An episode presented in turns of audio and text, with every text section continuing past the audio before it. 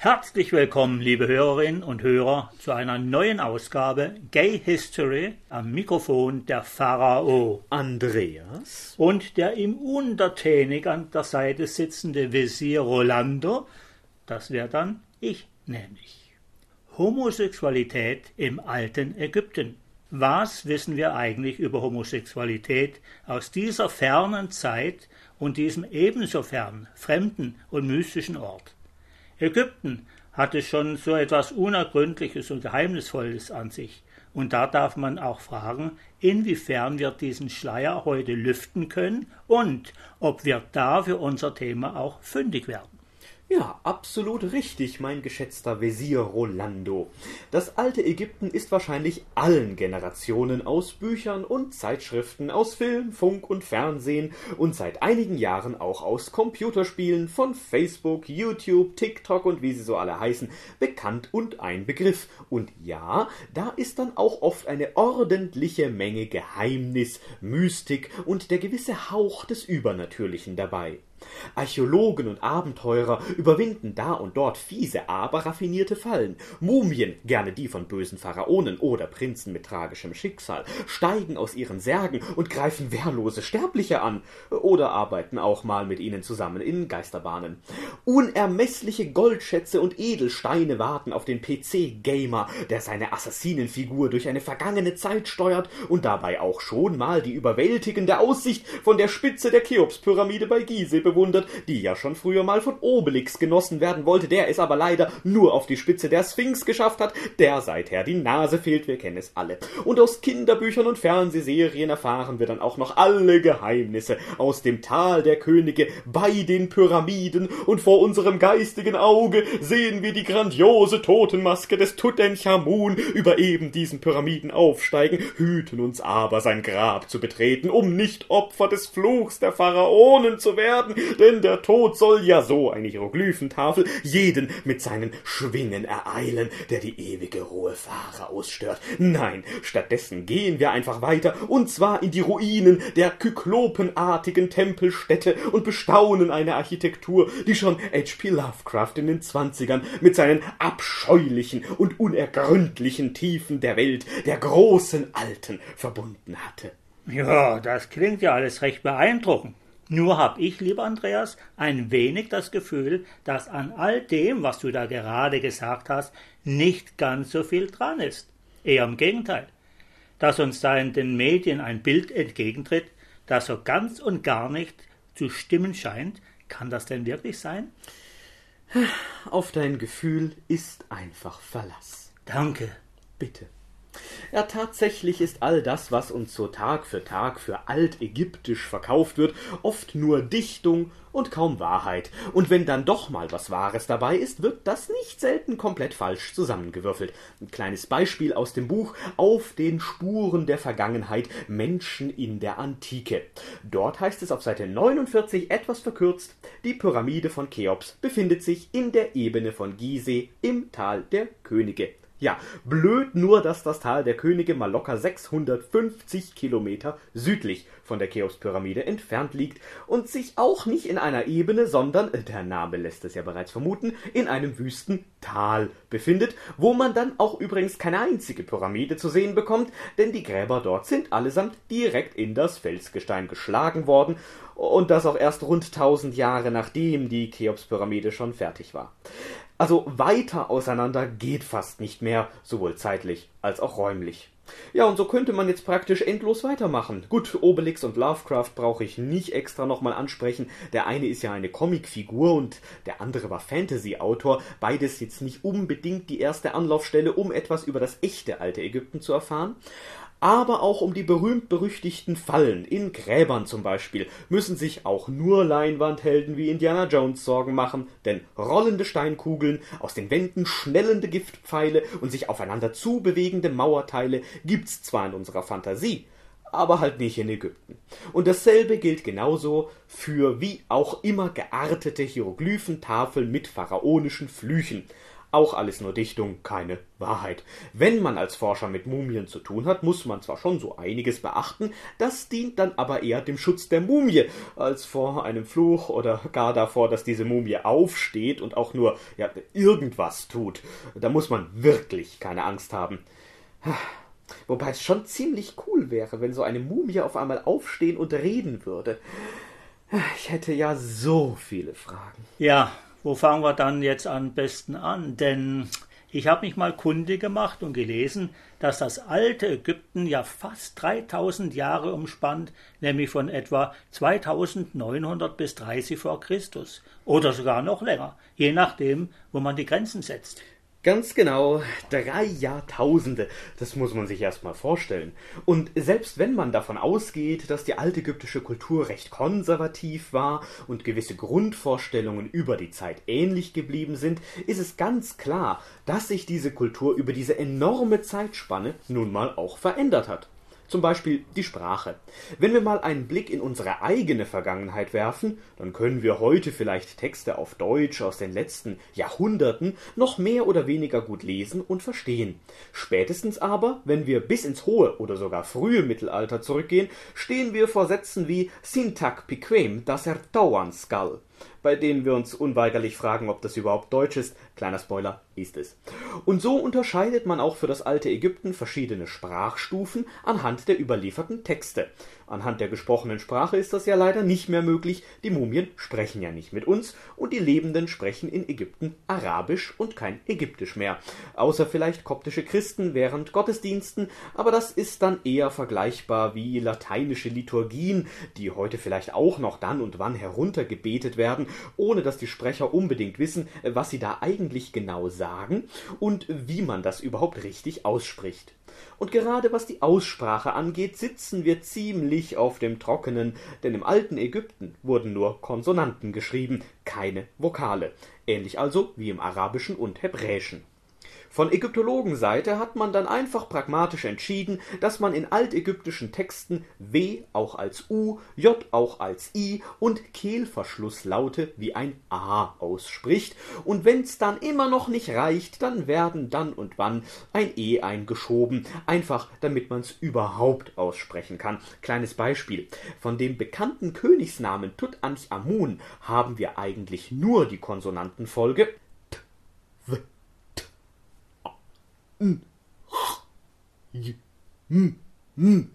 etwas unpraktisch auszusprechen. Natürlich kann man versuchen, sprachwissenschaftlich an die überlieferten Texte heranzugehen und auch mit dem zu vergleichen, was von koptischen Christen geschrieben wurde und was vielleicht von damaligen altägyptischen Nachbargebieten in anderen Schriften festgehalten wurde, um damit die Aussprache zu rekonstruieren. Ja, und wie klingt dann so ein Name wie Tutanchamun, wenn man das versucht, sich dem Original anzunähern? Tuati Anach Amana oder sowas in der Richtung. Ist auch schon ein bisschen schwieriger als Tutanchamun. Hm, ja, also bleiben wir lieber bei den konventionellen Aussprachen, wohl wissend, dass das eben falsch ist. Aber praktisch. Am besten springen wir jetzt einfach mal ins kalte Wasser mit unserem ersten Beispiel. Ihr habt es bereits in der Sendeankündigung sehen können. Da ist nämlich eine Zeichnung mit dabei, die einen gewissen Ni-An-Chnum und Chnum-Hotep zeigt. Zwei offenbar altägyptische Männer, die sich innig umarmen und die ja auch immer wieder genannt werden, wenn es um das Thema Homosexualität im alten Ägypten geht. Ich habe da mal geschaut, was auf diversen Social Media zu den beiden gesagt wird. Und bin tatsächlich auf fündig geworden, da heißt es dann zum Beispiel, dass die beiden hohe Beamte waren, sich eben ein Grab geteilt haben, dort immer wieder zusammen darstellen ließen, wie sie sich umarmen oder sogar küssen, und sie sollen darüber hinaus keine Frauen gehabt haben, sondern dort, wo man die Abbildung einer Ehefrau erwarten würde, habe man des jeweils anderen Partner dargestellt. Trotz dieser eindeutigen Darstellungen würden Ägyptologen behaupten, dass das kein schwules Paar war, sondern siamesische Zwillinge. Das wäre ja schon der Hammer. So blind kann doch keiner sein. Selbst der verklemmteste Ägyptologe, zu dem du aber sicher nicht gehörst, mein lieber Andreas. Äh, danke, danke. Äh, nein, so verklemmt bin ich in der Tat nicht und sind es übrigens auch mit Sicherheit die meisten, jedenfalls der heute lebenden Ägyptologen nicht. Es ist halt immer leicht, sich hinzustellen und zu einem Thema was zu sagen, über das man eigentlich gar nichts weiß. Man hat vielleicht einen Wikipedia-Artikel gelesen oder wahrscheinlich ja sogar einfach ein paar YouTube-Videos angeschaut und glaubt dann, voll der Experte auf einem Gebiet zu sein, denkt, man hat alles verstanden und wundert sich dann, warum die richtigen Experten, die den ganzen Bums jahrelang studiert und erforscht haben, etwas anderes sagen. Naja, man selbst ist ja jetzt Experte und hat alles verstanden, dann müssen eben diese anderen Experten falsch liegen. Und das kann ja dann, wenn's doch schon so offensichtlich ist, nur daran liegen, dass diese Forscher irgendwie verblendet, dumm oder miteinander verschworen sind, um die Wahrheit, Trademark Copyright, zu verschleiern. Also ganz genau klassische Selbstüberschätzung. Gut, wir hatten ja auch schon in unseren Sendungen über Homosexualität im Mittelalter darüber gesprochen, dass eigentlich für uns so eindeutige Gesten wie zum Beispiel das Händehalten oder auch Küsse auf den Mund damals auch eine ganz andere Bedeutung haben. Und das wird wahrscheinlich auch auf das alte Ägypten zutreffen, das ja noch länger zurückliegt und weiter von uns entfernt ist. Wahrscheinlich ist da der Unterschied sogar noch viel größer, könnte ich mir jedenfalls denken. Ha, Jetzt stelle ich mir gerade vor, wie in ein paar tausend Jahren Reste der Berliner Mauer in einem Museum stehen und die Besucher dann nicht glauben können, wie dämlich eigentlich ihre Historiker sind, die ihnen gerade irgendetwas von Politik und Staatenverhältnissen erzählen. Auf der Mauer aber doch ganz offensichtlich ein schwules Pärchen abgebildet ist. Was für ein Pärchen? Naja, Breschnev und Honecker beim Ruderkuss. ja, genau, genau das meine ich. Es reicht halt einfach nicht, sich mit seinem eigenen, modernen Blick hinzustellen, auf die alten Objekte zu schauen und dann zu glauben, dass man damit schon verstanden hat, was das Objekt bedeutet. Nee, man muss schon auch versuchen, solche Objekte aus ihrer Zeit heraus zu verstehen und dafür muss man eben eine Menge über diese Zeit und auch über den Ort, wo es herkommt, Bescheid wissen und dann Fragen an das Objekt stellen. Zum Beispiel Beispiel, wer hat das wann, warum und wo gemacht und was ist seitdem mit diesem Objekt passiert, wie ist das bis zu uns gekommen. Schließlich werden die meisten Sachen, die damals hergestellt worden sind, nicht bis heute überlebt haben. Heute hat ja auch kaum mehr jemand zum Beispiel eine sagen wir, Rechnungen aus den 60ern bei sich rumliegen, kann man sich vorstellen, dass wir zum Beispiel heute auch nur noch einen winzigen Bruchteil dessen besitzen, was zum Beispiel im alten Ägypten auf Papyrus geschrieben wurde. Und wenn etwas gar nicht aufgeschrieben oder sonst wie fixiert worden ist, dann haben wir natürlich überhaupt keine Chance mehr, etwas davon zu erfahren. Ja, dann lass uns doch einmal am Anfang diese beiden Herren, Nian Knum und Knum Hotep, aus ihrer Zeit heraus zu verstehen. Von welcher Zeit reden wir denn da überhaupt? Und wo steht dieses Grab, von dem da immer die Rede ist? Kann man sich das vielleicht sogar noch selber anschauen? Ja, das kann man. Und zwar sogar bequem von zu Hause aus. Einfach den englischsprachigen Wikipedia-Artikel Knum Hotep and Niank Knum aufrufen und unter External Links den Link Virtual Exploration of their Mastaba anklicken. Dann kann man sich alles in Ruhe als virtuellen Rundgang zu Gemüte führen. Alternativ könnte man natürlich auch nach Ägypten reisen und sich das Grab vor Ort anschauen. Dafür müsste man dann in die Nekropole, also die Totenstadt Saqqara. Die liegt etwas südlich von Gizeh und Kairo auf der westlichen Nilseite und ist heute besonders durch die Stufenpyramide des Djoser und das Serapeum bekannt, wo die heiligen Apis-Stiere bestattet wurden.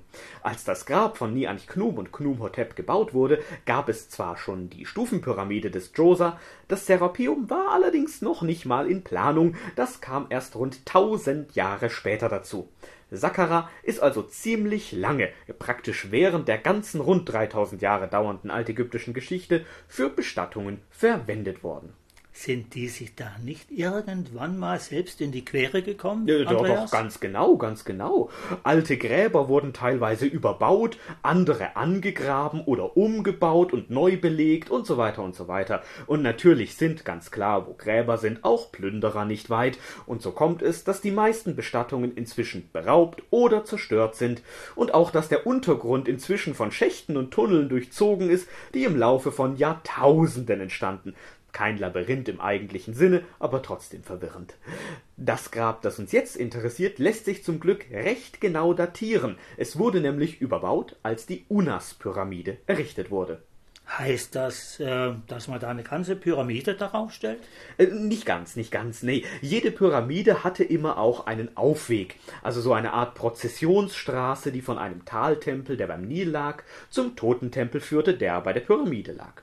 Und das Grab von Niant Knum und Knum Hotep lag hier jetzt einfach im wahrsten Sinne des Wortes im Weg also im Aufweg. Der wurde dann nämlich einfach drüber gebaut. Und damit ist klar, dass das Grab älter als der Aufweg und die zugehörige Pyramide sein muss. Auf der anderen Seite tragen die beiden Grabinhaber in den Inschriften Titel, die sie mit den Totenkultanlagen des Königs Niusare in Verbindung bringen. Heißt also, die beiden haben frühestens unter diesem Herrscher gelebt. Schließlich sind beide auch noch in einem anderen Grab erwähnt, nämlich bei Ptachschepses. Und der war Wesir ganz wie du, mein lieber Rolando, allerdings nicht von mir, sondern vom eben erwähnten Niusari. Damit sind wir in einem Zeitfenster von etwa 2400 bis 2350 vor Christus. Und das liegt wiederum in der zweiten Hälfte einer Epoche, die wir in der Ägyptologie Altes Reich nennen. Das ist doch die Zeit, in der die Djoser-Pyramide und auch die großen Pyramiden und der große Sphinx gebaut wurde. Ja, exakt. Woher weißt du das? Ich war dabei. Ach so, ja klar, ja, ich, ich äh, bin ja dann erst später so, so neunreich geboren worden. Äh, aber hey, wenn wir schon einen Zeitzeugen hier haben, dann erzähl doch mal, wie war das so im Alten Reich? Gerne, wenn du es unbedingt wissen willst, Andreas. Das war auch eine Zeit, in der unglaublich viel passiert ist. Okay? Weniger schnell als heute, aber wenn man im Rückblick die Jahrhunderte zusammennimmt, dann ist da schon eine ganze Menge passiert. Die Schrift, genauer die Hieroglyphenschrift, ist ja gerade mal ein paar Jahrhunderte alt gewesen zu dem Zeitpunkt und nur ganz wenige Leute konnten überhaupt lesen und schreiben. Das waren vor allem die Leute, die sich im Umfeld des Königs getummelt haben und zur Verwaltung oder zu irgendeinem Tempelkult gehört haben. Überhaupt, dass es einen König, wir sagen ja heute Pharao, und eine Zentralverwaltung über ganz Ägypten gab, war auch eine Neuerung. Und damit, dass mit der Verwaltung auch alles reibungslos läuft, ist der König in regelmäßigen Abständen mit seinem Hofstaat durch das Land gereist, während er sich sonst in Memphis, das ist etwa da, wo das heutige Kairo liegt, aufgehalten haben dürfte. Und in der Gegend haben sich diese Könige zu dieser Zeit auch bestatten lassen, und zwar in großen Grabmonumenten aus Stein auf dem Westufer des Nils, da, wo die Sonne untergeht, wo also der Eingang ins Jenseits vermutet wurde. Ihre Vorgänger hatten sich zwar auch schon auf der Westseite des Nils beisetzen lassen, die aber noch im südlichen Ägypten bei Abydos, wo besonders später dann der Totengott Osiris ausgiebig verehrt wurde. Und Djoser hat damals auch als erstes eine Stufenpyramide errichtet bekommen, bei der alles aus Stein war, nicht nur die Pyramide, sondern auch alles andere drumherum. Nebengebäude, Säulen, Umfassungsmauern und so weiter. Und während die Pyramiden immer größer geworden sind, hat man nach Cheops wieder etwas kleiner gedacht, jedenfalls was die Pyramiden selbst angeht. Dafür würden aber die Totentempel für die verstorbenen Könige viel größer. Und wer es sich leisten konnte, der hat sich in der Nähe eines Königsgrabs, also eine Pyramide, bestatten lassen. Das konnten sich aber die wenigsten, eigentlich nur die, die schon zu Lebzeiten um den König herumschwänzelten, leisten und damit es einem dann im Jenseits auch an nichts fehlt, hat sich diese Oberschichten auch Oberbauten gegönnt, die über den Grabkammern standen und die über und über mit Reliefs und Inschriften geschmückt waren, damit auch ihr Name, ihre großen Taten und vor allem ihr Status bis in alle Ewigkeit erhalten blieben, aber auch damit sie im Jenseits für immer gut leben konnten. Denn in diesen Bauten konnte man reingehen und den Verstorbenen Essen und Getränke als Opfer darbringen. Also von wegen Fluch der Pharaonen, die Gräber sollten betreten und nicht gemieden werden. Wenigstens die Oberbauten, die eigentlichen Grabkammern darunter waren ja wiederum tabu, aber da gab es auch keine Inschriften und Bilder. Ja, und die Toten konnten dann geopferte Speisen und Getränke über sogenannte Scheintüren ins Jenseits abholen. Wenn aber keiner kam, war auch das nicht so arg schlimm, denn genau dafür hatte man ja auch die Wände mit Szenen dekoriert, die die Herstellung lebensnotwendiger Waren zeigte, so dass das Vorhandensein dieser Bilder immer wieder Nahrung, Kleidung und so weiter für die Verstorbenen im Jenseits nachproduziert wurde. Für die Ägypter kann man also sagen, galt der Spruch von René Magritte, ceci n'est pas un pipe, gerade nicht. Der hatte das ja alles unter das Bild einer Pfeife geschrieben, um eben genau darauf hinzuweisen, dass es einen Unterschied zwischen der Sache und der Abbildung einer Sache gibt. Für die alten Ägypter war aber offenbar eine Abbildung in gewisser Weise genauso real und gleich nützlich wie das Original. Ich bin erstaunt, mein lieber Roland. Das hätte ich fast nicht besser erklären können. Aber nur fast. Die beiden Herren überlasse ich jetzt wieder dir, denn die habe ich jetzt leider selbst nie kennengelernt. Schade. Naja, also das Grab von Ni-Anch-Khnum und Khnumhotep ist jetzt jedenfalls genau so ein Elitegrab, wie du es gerade beschrieben hast, mit zwei Grabkammern im Untergrund und einem Überbau mit Eingang und ein paar Gängen, die zu zwei Scheintüren führen, wo man eben Opfergaben darbringen konnte. Man nennt diesen Grabtyp heute Mastaba, das ist arabisch für Steinbank, weil diese Art Oberbau eben genau so eine Form hat. Das Ungewöhnliche an diesem Grab ist jetzt, dass es eben für zwei Männer angelegt wurde, die in den Reliefs prinzipiell gleichrangig dargestellt werden und die sich in manchen Szenen an der Hand nehmen, und zwar so, wie man das in dieser Zeit auch von heterosexuellen Ehepaaren kennt und sich in drei Fällen, weiter hinten im Grab übrigens, bei den Scheintüren, sogar umarmen, zweimal davon so eng, dass sich ihre Nasenspitzen berühren, und das ist so ziemlich die intimste Art von Nähe, die in der offiziellen altägyptischen Kunst überhaupt dargestellt werden konnte. Solche Szenen sind in dieser Zeit sogar für heterosexuelle Ehepaare ungewöhnlich und zwischen zwei Männern in einem Privatgrab wirklich eine einmalige Ausnahme. Das wird der Grund sein, warum man die beiden für ein schwules Paar hält. Gerade wenn man solche Hand-in-Hand-Szenen sonst von heterosexuellen Ehepaaren kennt, oder? Genau. Die Sache ist nur die. Alles, was wir über die Beziehung der beiden zueinander wissen, wissen wir aus ihrem Grab. Die Handvoll anderen Erwähnungen sagen dazu einfach nichts aus. Und so eindeutig, wie es auf den ersten Blick in ihr Grab hinein scheint, ist ihre Beziehung dann doch nicht. Wie gesagt, solche Umarmungsszenen sind auch für heterosexuelle Ehepaare zu dieser Zeit ungewöhnlich. Sowas kennt man eher, besonders dann ein paar Jahrhunderte später, aus dem kultisch-religiösen Bereich, wenn dann in Tempeldarstellungen der König einen Gott umarmt.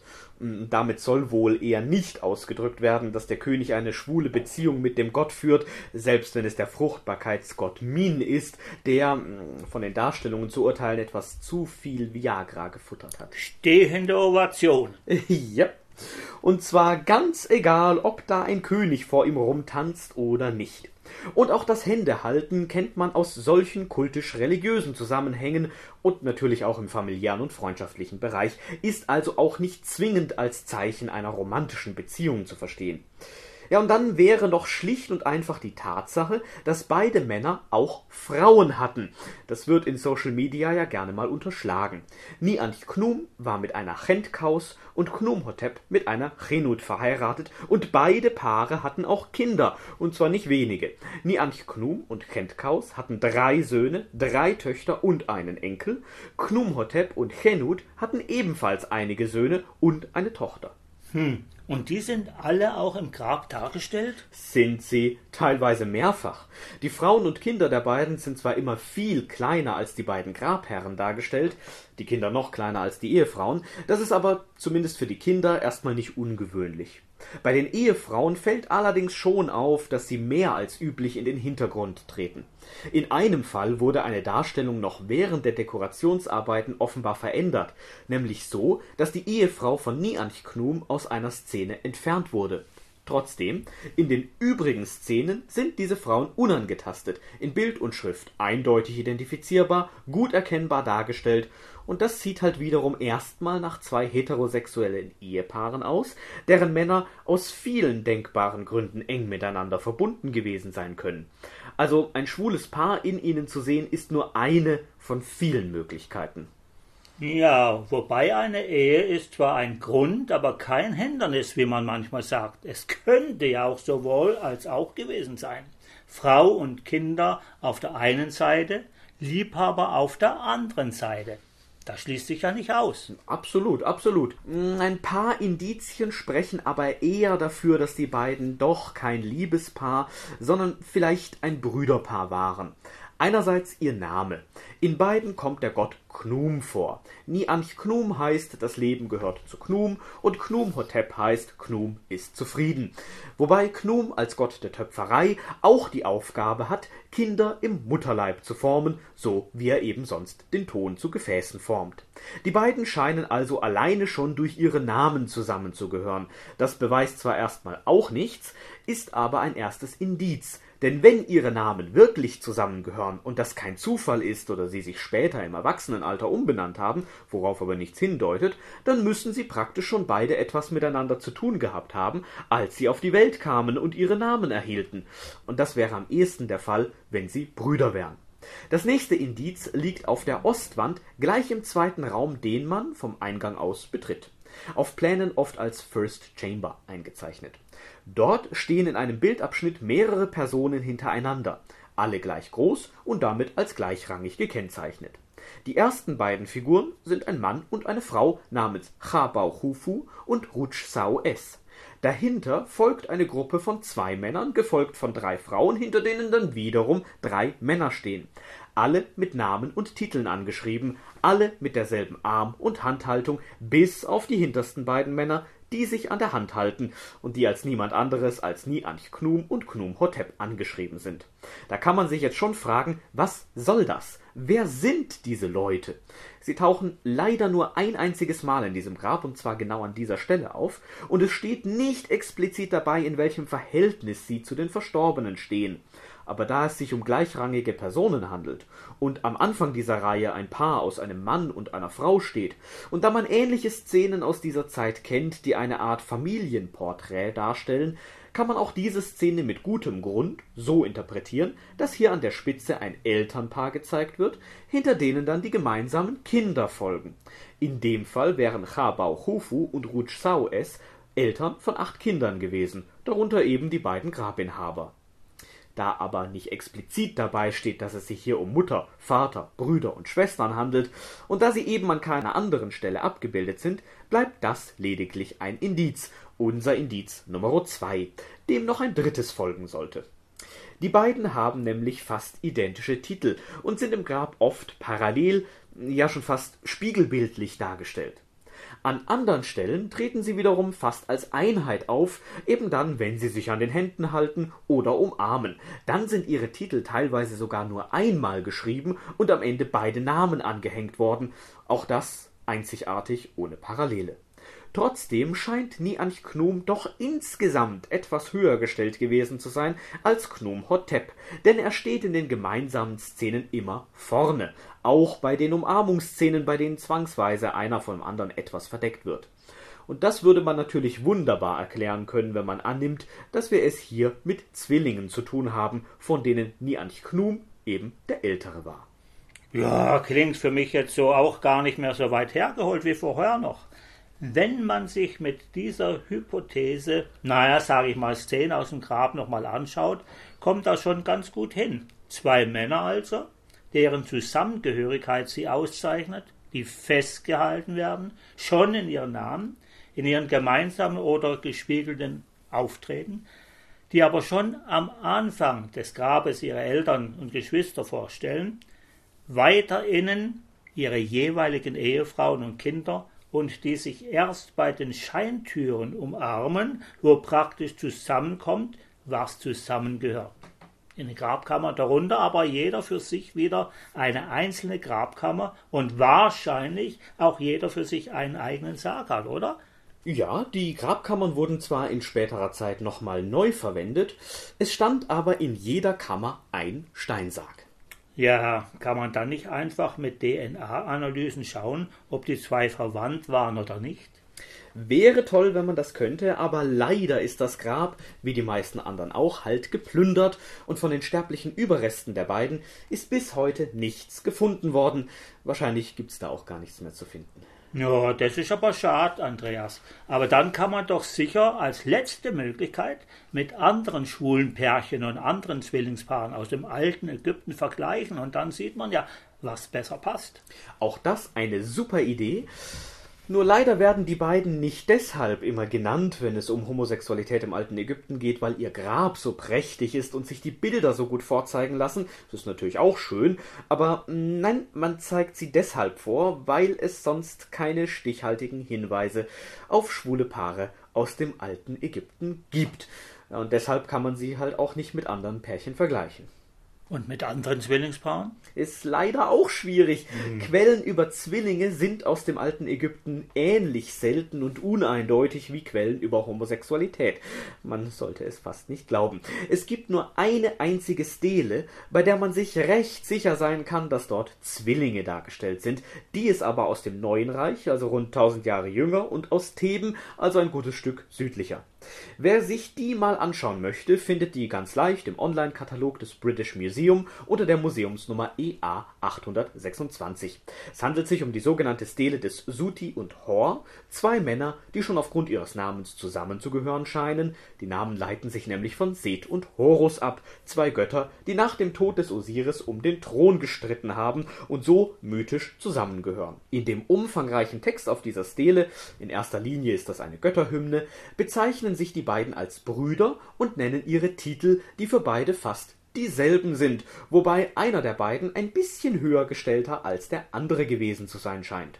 Die wenigen bildlichen Darstellungen zeigen die beiden praktisch spiegelbildlich, beide werden aber in der zentralen und größten Szene jeweils von einer Frau, wahrscheinlich ihre jeweilige Ehefrau, begleitet. Also die Parallelen sind eindeutig da, ein Beweis ist es allerdings nicht, höchstens ein weiteres Indiz. Oder ist hier vielleicht Bruder in einem eher weiteren Sinne gemeint? Ich meine, Mönche bezeichnen sich ja auch irgendwie als Brüder. Und wenn man sich der heutigen Jugend so anhört, sind da ja auch nicht alles Brüder im eigentlichen Sinne, auch wenn sie sich oft so nennen. Ja, Bruder, verstehst dich, Digger, aber hast recht. Prinzipiell kann das altägyptische Wort für Bruder, Sen, auch so verstanden werden. Aber auf der Stele steht halt auch der Satz, er kam hervor aus dem Leib zusammen mit mir an diesem Tag. Okay, das ist eindeutig. Eigentlich schon. Hm, trotzdem gibt es in der Zwischenzeit auch ein paar Leute, die behaupten, Suti und Hor seien auch ein schwules Paar gewesen. Vielleicht auch, weil ihre Abbildungen auf der erwähnten Stele ausgemeißelt wurden, aber sowas kann halt viele Gründe haben und wir wissen ja gar nicht, ob so etwas wie Homosexualität auch ein Grund dafür war. Und selbst wenn sich herausstellen sollte, dass die beiden doch keine Zwillinge waren, heißt das ja nicht automatisch, dass sie ein schwules Paar gewesen sein müssen. So wie der zitierte Satz nun mal da steht und so wie die Sachlage insgesamt aussieht, kann man erstmal getrost davon ausgehen, dass sie Zwillinge waren. Und die paar Ägyptologen, die das aktuell anzweifeln, können und sollen das gerne tun, aber solange sie keine überzeugendere Erklärung mit überzeugenderen Belegen liefern können, bleibt's dabei. Ja, und dasselbe könnten wir praktisch für Nichan Chnum und Chnum Hotep festhalten, oder? Die Indizien deuten eher in Richtung Zwillingsbrüder. Wohl kaum siamesische Zwillinge, sonst hätten sie wohl nicht zwei getrennte Särge gehabt. Na, Letztlich muss man einfach sagen, das ist das Wahrscheinlichste. Heißt, andere Interpretationen, zum Beispiel als schwules Paar, sind möglich, aber nach dem aktuellen Wissensstand nicht so wahrscheinlich. Genau. Wäre halt schön gewesen. Ja, es wäre so schön gewesen, es hat nicht sollen sein.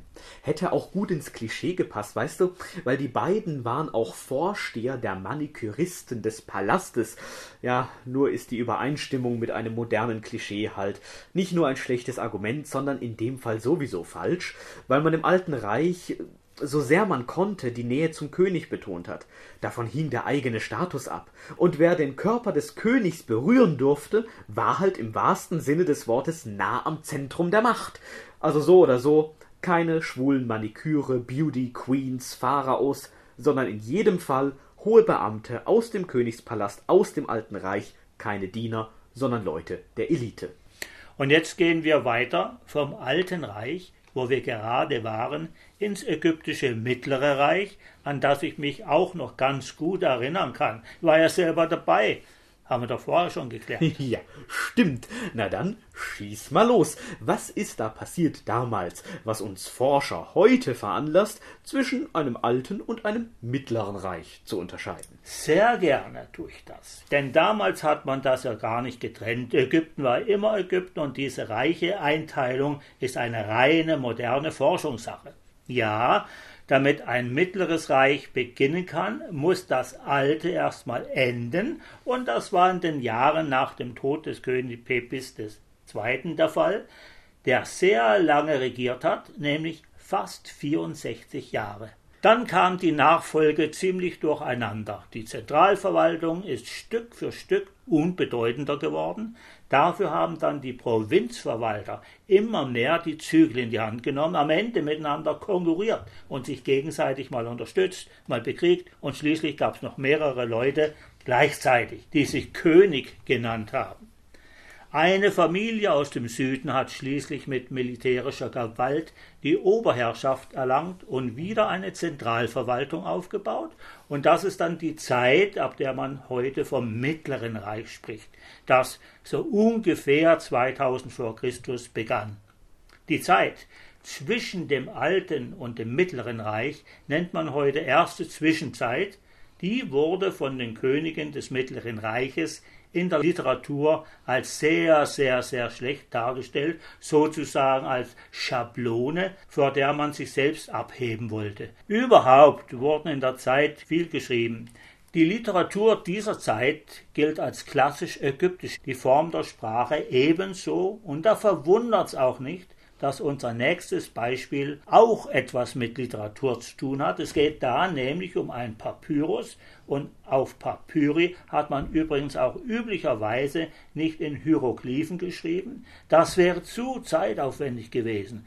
Die Hieroglyphen sind heute eher mit unserer Druckschrift vergleichbar. Daneben gab es eine kursive Version als Schreibschrift, die noch ein bisschen weiter vereinfacht wurde und ganz gut von der Hand ging, das sogenannte Hieratische. Ja, sonst hat sich natürlich auch ein bisschen was getan. In der ersten Zwischenzeit waren einige Neuerungen, zum Beispiel in der Kunst, eingeführt worden, die auch im Mittleren Reich blieben, obwohl man versuchte, sich am Alten Reich zu orientieren. Die Könige bauten auch wieder Pyramiden, jetzt meistens aus Lehmziegeln mit einer Steinverkleidung, hatten sie in der Zwischenzeit auch überwiegend nicht gemacht oder machen können. Und beim Stichwort Pyramiden fällt mir noch ein, dass die Könige im späten Alten Reich ja ihre Grabkammern mit magisch-religiösen Texten sozusagen als Auferstehungshilfen haben beschriften lassen. Und diese Texte sind in der ersten Zwischenzeit wohl einem größeren Publikum bekannt geworden dass die auch gerne als Hilfe für ein jenseitiges Leben haben wollte und sich deshalb teilweise auf ihre Särge hat schreiben lassen. Heute nennt man die ersten Pyramidentexte, die anderen Sargtexte. Alles Vorläufer des späteren Totenbuches, aber das gab es in der Zeit auch noch nicht. Aber jetzt zu unserem Papyrus. Hast du es gerade da? Aber natürlich. So, Vorsicht. Original ist leider in einem ziemlich schlechten Zustand, aber ein paar Sätze sind doch ziemlich eindeutig. Wer mal selbst nachlesen mag, es handelt sich um die Vorderseite des Papyrus Kahun römisch 6, auf dem eine Geschichte von Horus und Seth aufgezeichnet ist. Lies doch mal vor. Einfach so jetzt? Na klar. Okay, aber nur die erhaltenen Sätze. Also, Jed im chemen setech en chem en hor, nefer ui pech... ja, oh je, du bist ja vielleicht ein Eumel, nicht auf Ägyptisch, auf Deutsch. Ach so, das muss man mir doch sagen. Okay, gut. Also, ich nehme der Einfachheit halber dann mal die Übersetzung aus dem sogenannten Thesaurus Linguae Aegyptiae für alle, die nachschauen wollen. Also, äh, nun sagte die Majestät des Seth zu der Majestät des Horus, Oh, wie schön dein Hintern ist. So, da fehlt auch schon ein Stück, dann geht's weiter. Nun gingen sie zu ihrem Palast. Nun sagte die Majestät des Horus zu seiner Mutter Isis, siehe, Seth hat versucht, mit mir Geschlechtsverkehr zu haben. Nun sagte sie zu ihm, gib acht, Gehe diesbezüglich nicht auf ihn ein. Wenn er es dir ein weiteres Mal gesagt hat, dann musst du ihm sagen, das ist allzu peinlich für mich, weil du zu schwer für mich bist. Meine Kraft wird nicht gegen deine Kraft aufwiegen, wirst du ihm sagen. Falls er dir Gewalt antut, dann musst du deine Finger zwischen deine Hinterbacken legen. Dann fehlt da wieder ein Stück. Du wirst den Samen zurückbringen, der aus seinem Penis gekommen ist, ohne es Ra sehen zu lassen. So, das ist aber jetzt immerhin mal eindeutig. Es geht um Sex zwischen zwei Männern. Ja, zwischen zwei männlichen Göttern. Die miteinander verwandt sind und die sich um den ägyptischen Königsthron streiten. Und dann dürfte Seth den Hintern von Horus wohl nicht ganz ohne Hintergedanken, nur weil er so schön ist, begatten wollte. Nein, der verspricht sich wohl auch einen Vorteil gegenüber seinem Konkurrenten. Und deswegen ist seine Mutter wohl auch nicht begeistert von der Idee und rede ihm, ihn nicht eindringen zu lassen? Sondern sagen wir, wie es ist, er soll sich von Seth nur in die Hand vögeln lassen. Ja, nur warum? Das wird in einem späteren Papyrus aus dem Neuen Reich klarer, der ist nämlich viel besser erhalten und länger. Es wäre dann der sogenannte Papyrus Chester Beatty I. Dort wird, kurz zusammengefasst, geschildert, wie Horus und Seth jeden Tag vor die Neuenheit treten, das ist so ein Kollegium von neun bedeutenden Göttern, von denen Ra den Vorsitz hat, um eben über den ägyptischen Königsthron zu streiten. Ra hat davon die Schnauze voll und schickt sie weg. Sie sollen lieber essen und trinken und die Neuenheit in Ruhe lassen. Daraufhin lädt Seth Horus, diesmal ohne Komplimente, zu sich nach Hause ein und versucht ihn nachts zu vergewaltigen. Horus macht's, wie es schon in dem Papyrus aus dem Mittleren Reich beschrieben wird, er hält seine Hände so vor seinen Hintern, dass Seth zwar glaubt, er würde eindringen, in Wirklichkeit landet aber alles in Horus Händen. Der rennt dann auch gleich mit dem Sperma in der Hand zu seiner Mutter, die ihm erstmal die Hand abschneidet und dann nachwachsen lässt. Die nötigen magischen Fähigkeiten hat sie als Göttin zur Hand, im wahrsten Sinne des Wortes. Schließlich schmiedet sie einen Plan, wie man es Seth heimzahlen kann und lässt Horus für Seth einen Salat mit ganz besonderem Dressing zubereiten. Der wächst da nämlich rein. Und das isst Seth auch ohne misstrauisch zu werden. Danach schleppt er Horus wieder vor die Neuenheit, um zu prahlen, dass er eine Mannestat an Horus begangen habe, äh, was auch die beabsichtigte Wirkung erzielt. Die Götter der Neuenheit beschimpfen und bespucken Horus, der sie aber nur auslacht und sinngemäß sagt, Edge stimmt gar nicht umgekehrt. Wenn hier jemand von uns fremdes Sperma in sich hat, dann seht meines. Daraufhin rufen die Götter das Sperma der beiden, und das antwortet auch, ist ja göttliches Sperma. Das von Seth dümpelt gerade mit der Hand von Horus im Nildelta rum, das von Horus antwortet aus Seths Bauch, und die Stelle ist eigentlich besonders gut, die lese ich mal vor. Da heißt es, nach einer englischen Übersetzung von Miriam Lichtheim, die ich mal schnell deutsch verwurste, also dann legte Todd, der Gott der Schreibkunst, seinen Arm auf den Arm von Seth und sprach Komm heraus, komm heraus, Sperma des Horus. Und es antwortete ihm, Wo soll ich herauskommen? Todd sagte zu ihm, Komm aus seinem Ohr. Es sprach zu ihm, Soll ich, dass ich göttliches Sperma bin, etwa aus seinem Ohr kommen? Dann sagte Todd zu ihm, Komm aus seinem Scheitel. Und so kam es als goldene Sonnenscheibe auf dem Kopf von Seth hervor. Seth wurde ziemlich wütend und versuchte nach der goldenen Sonnenscheibe zu greifen, woraufhin Todd sie ihm wegnahm und als Krone auf seinen eigenen Kopf setzte. Dann sprach die Neuenheit, Horus hat recht, Seth nicht. Dann wurde Seth sehr wütend und schrie herum. Hm, unterhaltsam, muss ich schon sagen, aber letzten Endes nichts anderes als ein Machtspiel, was ja auch heißt, dass es offenbar nicht gern gesehen war, sich als Mann von einem anderen Mann begatten zu lassen. Genau, das kann man daraus schließen. Jedenfalls für dieses Beispiel aus dem Neuen Reich. Warum sonst sollten die Götter Horus das Opfer angehen und nicht Seth den Täter? Allerdings gibt es eine ganze Reihe von Belegen zu dieser Begebenheit, und obwohl die Grundelemente immer ähnlich bleiben, ist die Ausgestaltung der Szene immer anders. Manchmal wird dieses Motiv sogar auf andere Götter und Figuren übertragen. Ja, es ist halt doch eine andere Kultur gewesen. Wir hier, die wir ja alle eher mehr oder weniger in einer jüdisch-christlich-islamischen Tradition stehen, kennen das halt so. Dass es eine religiöse Schrift gibt, an der kein einziger Buchstabe verändert werden darf, wo man kein Jota abweicht, wie es so manchmal heißt, aber bei den Ägyptern gab es eine Tradition dieser Art halt nicht. Genau. Stattdessen sind die ganzen Göttergeschichten und nichts anderes sind Mythen ja als eine Art kulturelles Allgemeinwissen in ihren Grundzügen bekannt gewesen und wurden dann nur in eine konkrete Textform gepackt, wenn man dafür einen bestimmten Grund hatte. Zum Beispiel für einen Zauberspruch.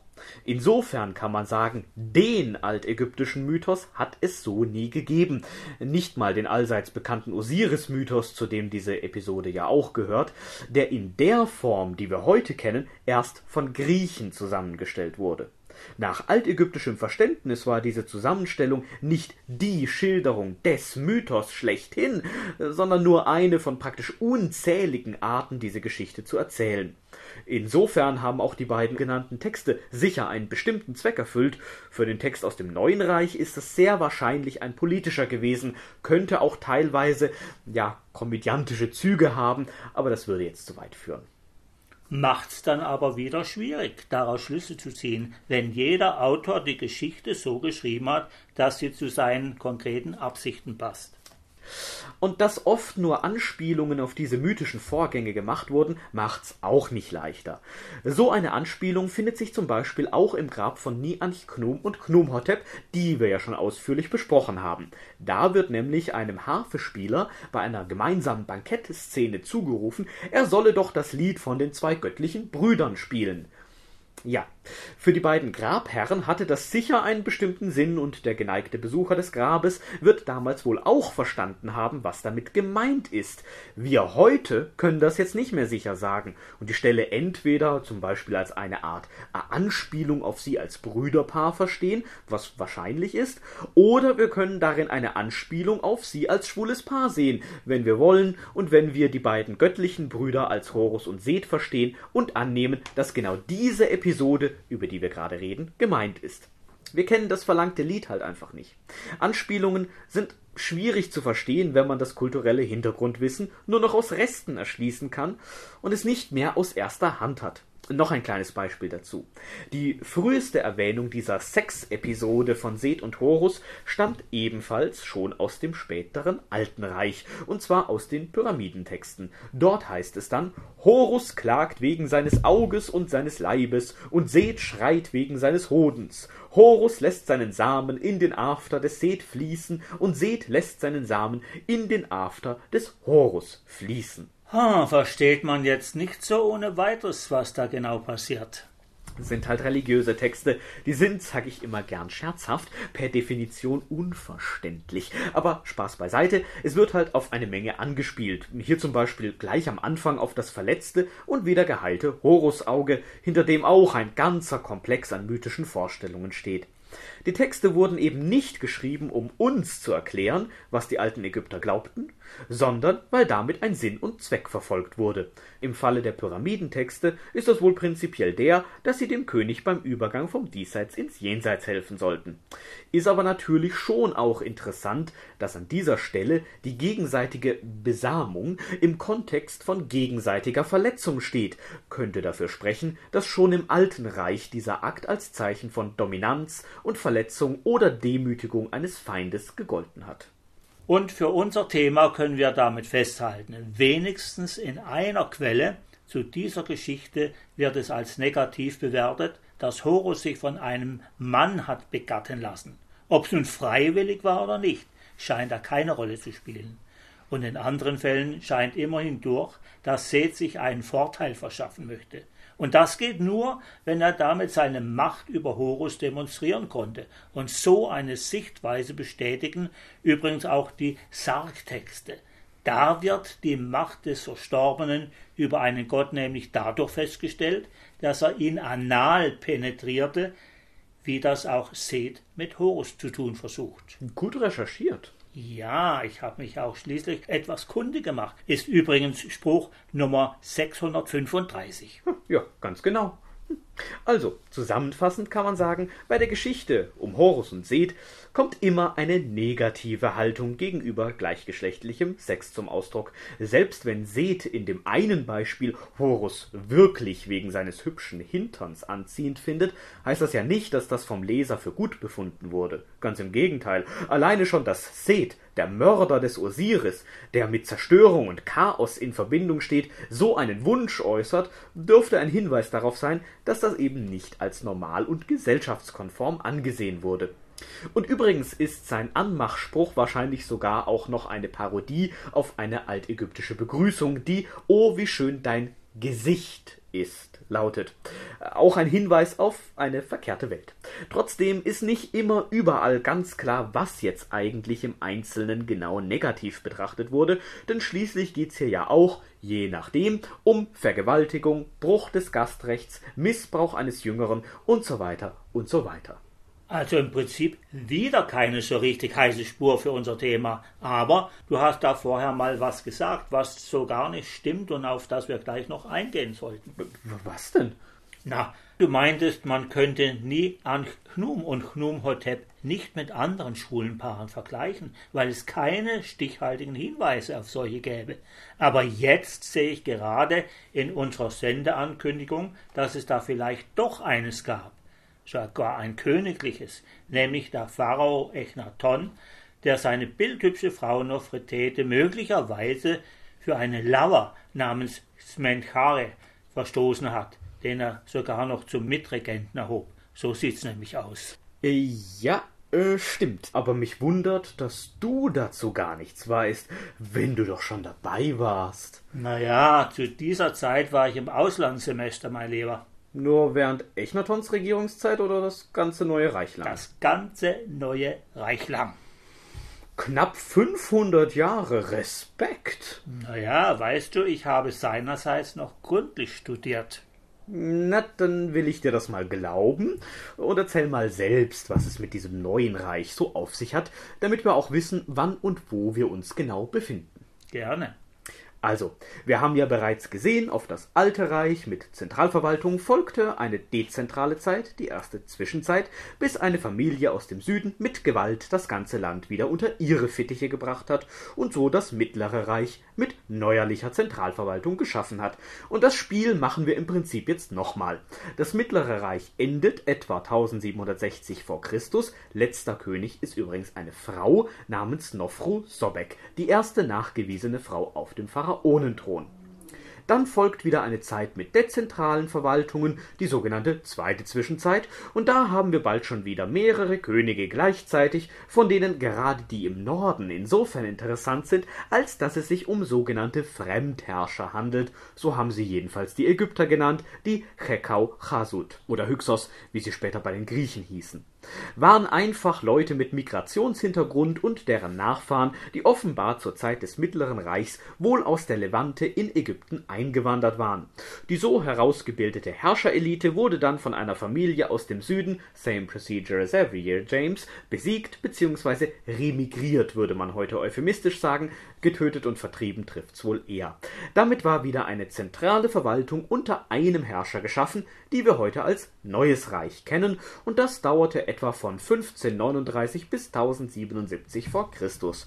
Da regierten dann Könige wie Thutmosis III., Hatschepsut, wieder eine Frau, Echnaton, Tutanchamun, Sethos I., Ramses II. und so weiter. Also alles Namen, die man heute allgemein noch eher kennt. Und wenn schon der Name Tutanchamun fällt, ist klar, Pyramiden sind out. Felsgräber im Tal der Könige in, denn auf diese Art der Bestattung wird jetzt von Seiten der Könige umgestiegen, wobei es Angehörige der Königsfamilie und der Palastelite gab, die ebenfalls im Tal der Könige beigesetzt wurden. Dieses Tal liegt jetzt allerdings nicht mehr im Norden bei Gizeh, Sakkara, Lischt und so weiter, wie es im Alten und Mittleren Reich der Fall war, sondern im Süden bei Theben. Überhaupt nimmt die Stadt Theben eine bedeutendere Rolle ein und der Gott Amun steigt, verbunden mit Ra als Amun-Ra, zu einem der wichtigsten Götter auf. Sein Tempel wird immer größer und bis in römische Zeit werden hier Erweiterungen vorgenommen, bis er schließlich zu der Tempelstand, kann man schon fast sagen, angewachsen ist, die wir heute, wenn auch nur als Ruinen, kennen. Ja, wobei ich Echnaton eher als Ausnahmeerscheinung in Erinnerung habe. Die Kunst sieht zu seiner Zeit irgendwie, hm, ja, ein bisschen verschoben aus. Und diese Sonnenscheibe mit Strahlenhänden, die immer über ihm schwebt, kenne ich so auch nicht von anderen Königen. Nicht, dass es da keine Sonnenscheiben gegeben hätte, aber die haben dann eher keine Hände, dafür eher Flügel. Ja, mm, Echnaton ist tatsächlich eine ziemliche Ausnahmeerscheinung, was das angeht. Über ihn und seine Zeit könnte man ganze Bücher schreiben, und das haben tatsächlich inzwischen auch schon so viele gemacht, dass es ganze Bücher gibt, die nur zusammenfassen, äh, was für Bücher bisher zum Thema erschienen sind. Würde jetzt also alles viel zu weit führen, daher in aller Kürze, unter Echnaton wird der Gott Amun kurzzeitig seiner Position enthoben, dafür tritt ein anderer Gott an die oberste Stelle, der den Namen Aton trägt, der als Sonnenscheibe mit Strahlenarmen dargestellt wird und der mit seinen Strahlen in den Abbildungen immer dem König und der Königin, das ist dann eben die berühmte Nofretete, Leben spendet und das ist durchaus wörtlich zu verstehen, erhält ihnen nämlich das Zeichen für Leben, ein Anch an die Nase. Die Residenz wird in eine Stadt verlegt, die innerhalb weniger Jahre aus dem Boden gestampft wird. Dort und an anderen Stellen im Land bekommt Aton neue Tempel errichtet, die allesamt offen sind, damit die Sonne, also Aton, da auch reinschauen kann. Üblicherweise waren die Tempel immer so aufgebaut, dass es von vorne nach hinten immer dunkler wurde, bis man dann im Allerheiligsten bei der Götterstatue angekommen ist, die von den Priestern täglich mit Essen, Trinken usw. So versorgt wurde. Das erfolgt jetzt eben für Aton stattdessen über Dutzende Altare in den Tempeln unter freiem Himmel. Die Kunst wurde ganz schön umgekrempelt und die Namen des Gottes Amun und seine Abbildungen zu großen Teilen ausgehackt. Dass man sowas im alten Ägypten häufiger findet, haben wir bereits angesprochen. Auch das Tal der Könige wurde aufgegeben, stattdessen wurde bei der neu errichteten Atonstadt, die wir heute Amarna nennen, ein anderes Wüstental als Königsfriedhof auserkoren. Alles in allem also eine ganze Menge passiert in dieser kurzen Zeit von nicht mal 20 Jahren, denn Echnaton starb bereits in seinem 17. Regierungsjahr. Hm, gut, dass ich damals nicht in Ägypten war. Und schade, weil ich gerade zu dieser Epoche sehr, sehr viele Fragen hätte, und damit bin ich wahrscheinlich nicht alleine. Zum Beispiel ist immer noch unklar, ob zu dieser Zeit Aton zum alleinigen Gott erklärt wurde und damit ein erster Eingottglaube geschaffen war, oder ob es noch andere Götter neben ihm gab. Aber sei's drum. Wir wollen uns jetzt prinzipiell mal anschauen, was es mit der Behauptung auf sich hat, Echnaton habe Nofretete, seine Frau, verstoßen und stattdessen einen Liebhaber zum Mitregenten erhoben. Genau, und dafür habe ich auch gleich mal einen Text rausgesucht von Percy Newbery, nämlich den Aufsatz Achenatens Eldest Son-in-Law. Dort steht, ich übersetze jetzt mal frei aus dem Englischen, Carter, das ist der, der das Grab von Tutanchamun entdeckt hat, hat mich außerdem auf eine außergewöhnliche Stele im Berliner Museum hingewiesen, Nummer 17813, von der man bisher immer dachte, dass sie eine Darstellung von Echnaton und seiner Königin Nofretete enthalte. Aber Carter machte mir gegenüber verständlich, dass diese Doppelkrone die von der einen Figur und die Schemprecht-Krone, die von der anderen Figur getragen wird, ganz klar zeigt, dass wir es hier mit zwei Königinnen zu tun haben, nicht mit einem König und seiner Frau. Die beiden Königsfiguren sind hier unzweifelhaft Echnaton und sein Co-Regent Semechare. Das intime Verhältnis zwischen Pharao und dem Jungen, das in dieser Szene zum Ausdruck kommt, erinnert an die Beziehung zwischen dem Kaiser Hadrian und dem jungen Antinous. Und damit bringt er dann weiter unten in Verbindung, dass die Namen und Bildnisse der Nofretete in einigen Gebäuden komplett getilgt beziehungsweise auf andere Personen, nämlich auf die älteste Tochter des Paares, umgeschrieben wurden.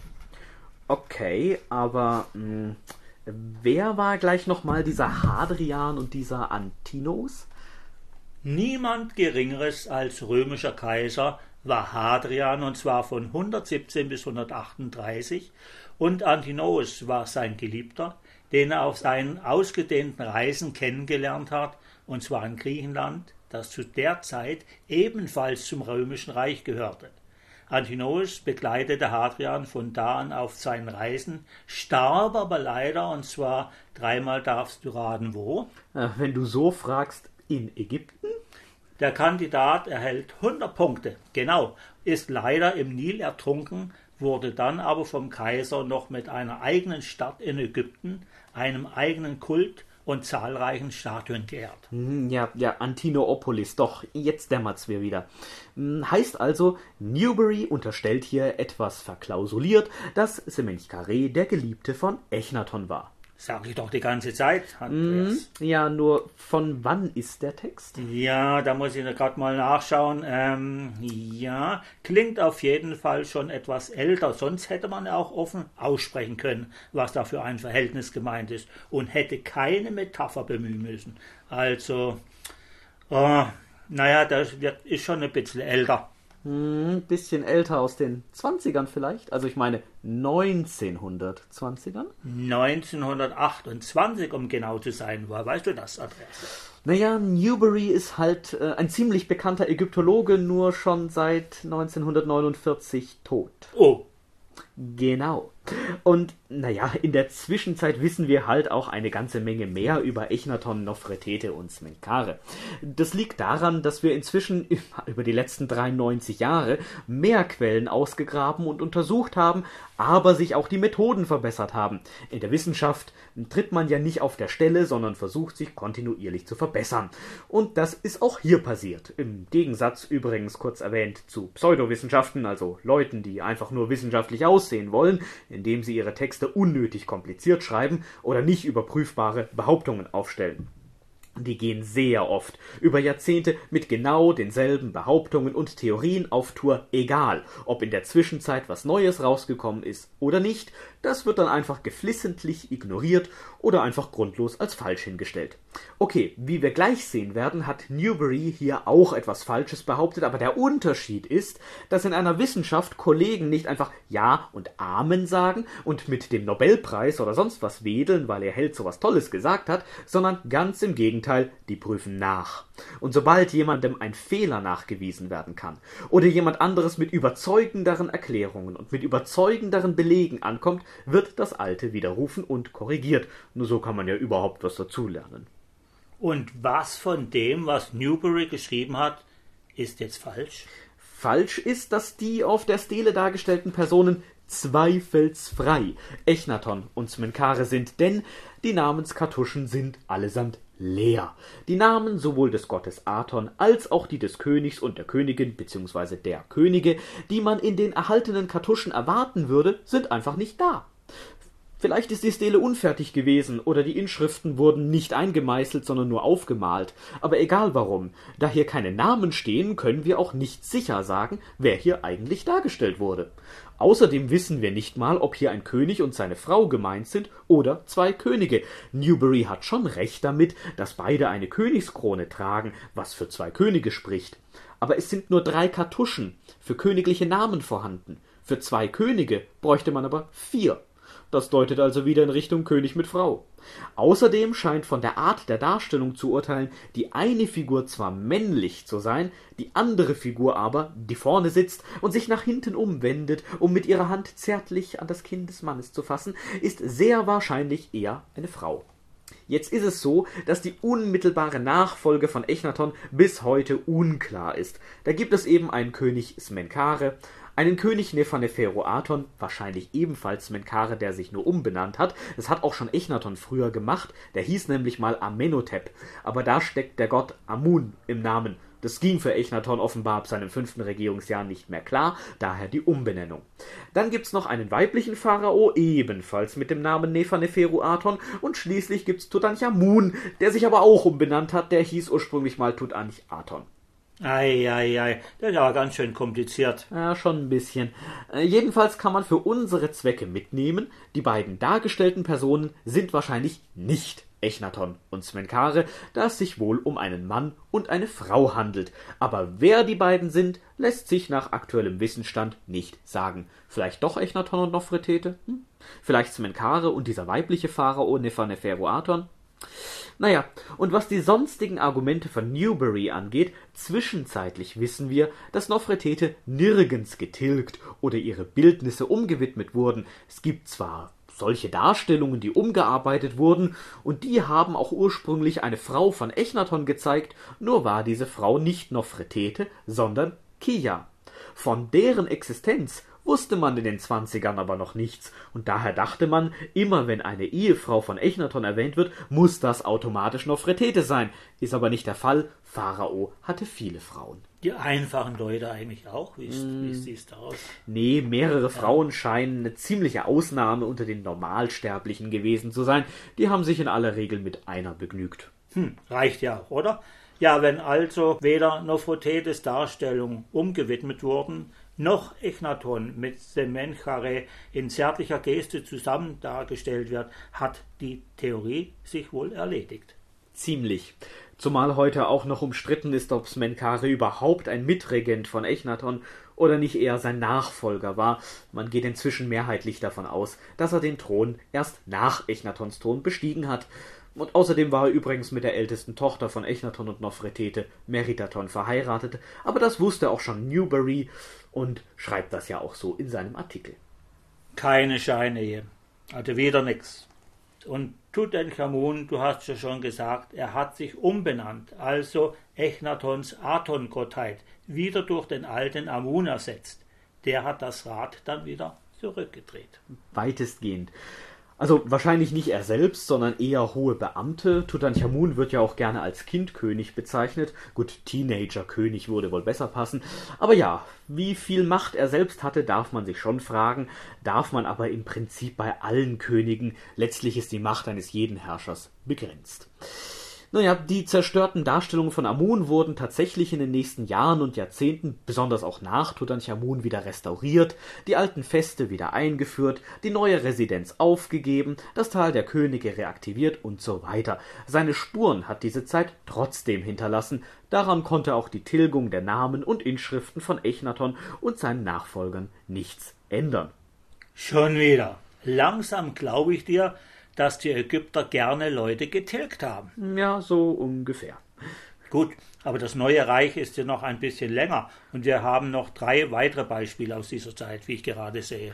Na dann schieß mal los, die können wir vielleicht etwas schneller abhaken. Nummer eins hat endlich mal was mit Frauen zu tun. Da geht es um den weiblichen Pharao Hatschepsut, die nämlich auch eine Frau hatte. So steht es jedenfalls im Buch Die Königin des alten Ägypten von Joyce Tildesley auf Seite 98 und man hört ja auch sonst immer wieder so Schlagworte wie der queere Pharao oder für den Thron würde sie zum Transvestiten. Kannst du das vielleicht auch da, irgendwas dazu sagen? Ja, also ähm, in dem Buch zuerst mal steht auch, dass es sich bei dieser Frau um Hatschepsuts Tochter Neferure handelt, und die hat während der Regierungszeit ihrer Mutter niemals den Titel einer Königsfrau getragen. Sie war stattdessen Gottesgemahlin des Amun, ein ganz anderer Titel, der nicht zwangsläufig von einer Königsfrau getragen werden musste.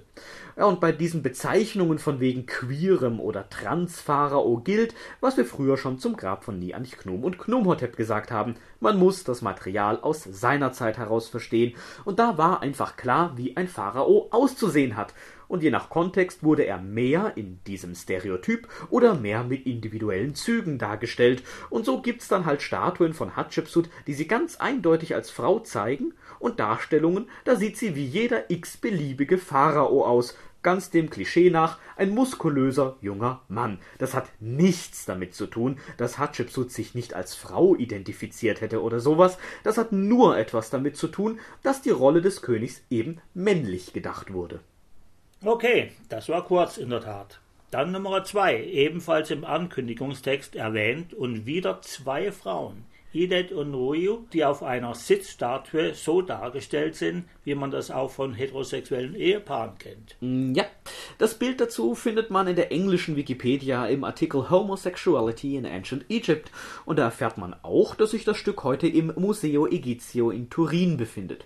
Leider ist nicht bekannt, wo das Objekt herkommt. Auf dem Museumsschildchen steht thebanische Nekropole mit Fragezeichen und das hat wohl damit zu tun, dass das Stück bereits im 19. Jahrhundert in die Sammlung kam. In der Zeit wurden viele Stücke aus Raubgrabungen angekauft, beziehungsweise waren die meisten Archäologen selbst nicht viel mehr als Grabräuber und Raubgräber, die kaum etwas über ihre Grabungen dokumentiert haben. Wie gesagt, in der Wissenschaft verbessert man sich, heißt aber halt auch umgekehrt, früher war es noch nicht so gut und wenn man weit genug zurückgeht, war es nach heutigen Maßstäben sogar recht schlecht. Jedenfalls kennen wir von den beiden Frauen nur diese eine Statue, Die eine ist als Herrin des Hauses Idet angeschrieben, die andere ohne Titel einfach als Ruju. Es steht nichts darüber da, in welchem Verhältnis die beiden zueinander standen, und obwohl du zwar recht hast, dass zwei nebeneinander sitzende Figuren, die auch noch ihre Hände jeweils hinter dem Rücken kreuzen, eine übliche Darstellung in der altägyptischen Privatplastik für Ehepaare war, muss das nicht zwangsläufig heißen, dass hier ein Ehepaar dargestellt werden sollte, denn eigentlich müsste man diesen Statuentyp korrekterweise als Familiengruppe bezeichnen.